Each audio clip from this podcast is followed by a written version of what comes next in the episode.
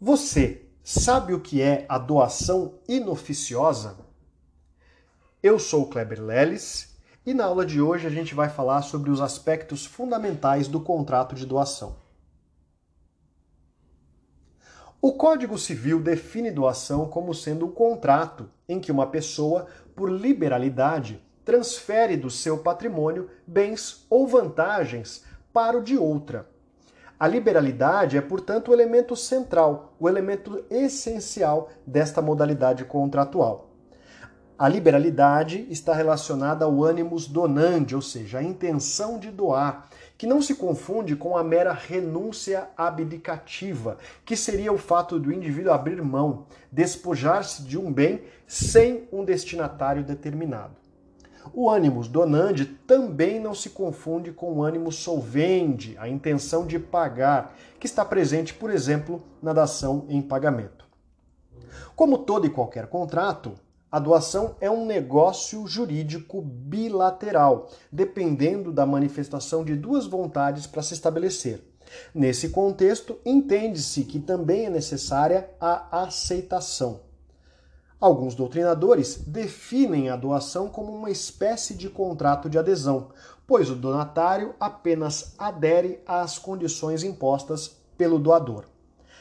Trata-se de um contrato unilateral, porque impõe obrigações apenas a uma das partes, qual seja o doador.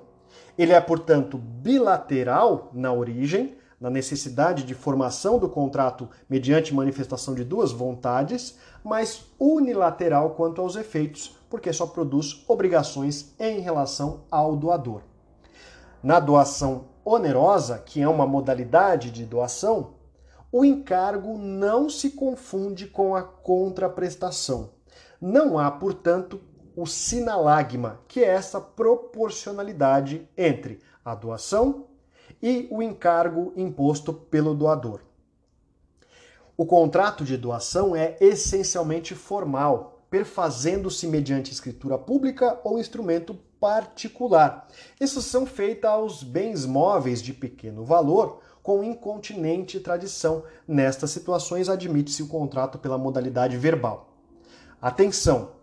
Para imóveis com valor superior a 30 vezes o salário mínimo, prevalece a regra do artigo 108 do Código Civil, segundo a qual a escritura pública é indispensável para a validade do ato.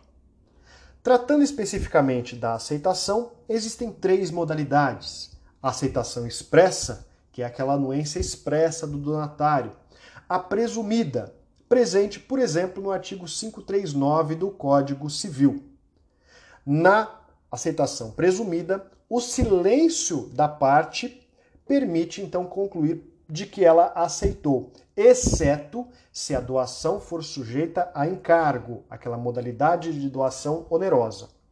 Então a doação simples permite a aceitação presumida mediante o silêncio. Por fim, a terceira hipótese de aceitação é a aceitação tácita, que é aquela que decorre da realização de atos incompatíveis com a recusa e compatíveis, portanto, com a aceitação, como, por exemplo, a limpeza do bem, pagamento de tributos, realização de orçamentos para benfeitorias e melhorias do bem, dentre outras. Quanto à capacidade das partes, o doador deve ser capaz. Existem algumas hipóteses de impedimento específico que geram aquilo que a doutrina chama de ilegitimidade. Por exemplo, aquela do artigo 550, segundo a qual o doador casado que doa bens à sua concubina pode ter essa doação anulada até dois anos depois de dissolvida a sociedade conjugal.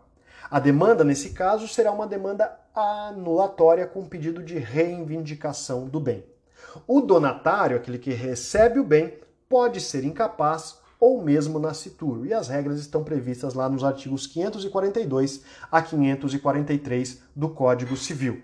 Lembrando que, de acordo com o Código, para absolutamente incapazes, na literalidade do código, dispensa-se a aceitação se essa for pura, ou seja, sem encargo. A doutrina entende que neste caso estamos também de uma hipótese de doação presumida ou de aceitação presumida. Tratando especificamente da doação inoficiosa, é aquela feita em violação à legítima dos herdeiros necessários. A legítima, como sabemos, corresponde a 50% do patrimônio do doador no momento da doação.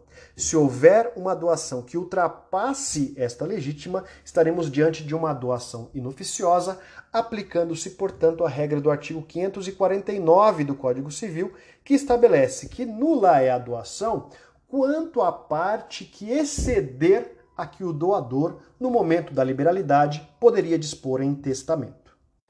Por fim, permite-se a revogação da doação, quer por inexecução do encargo, quer por ingratidão do donatário.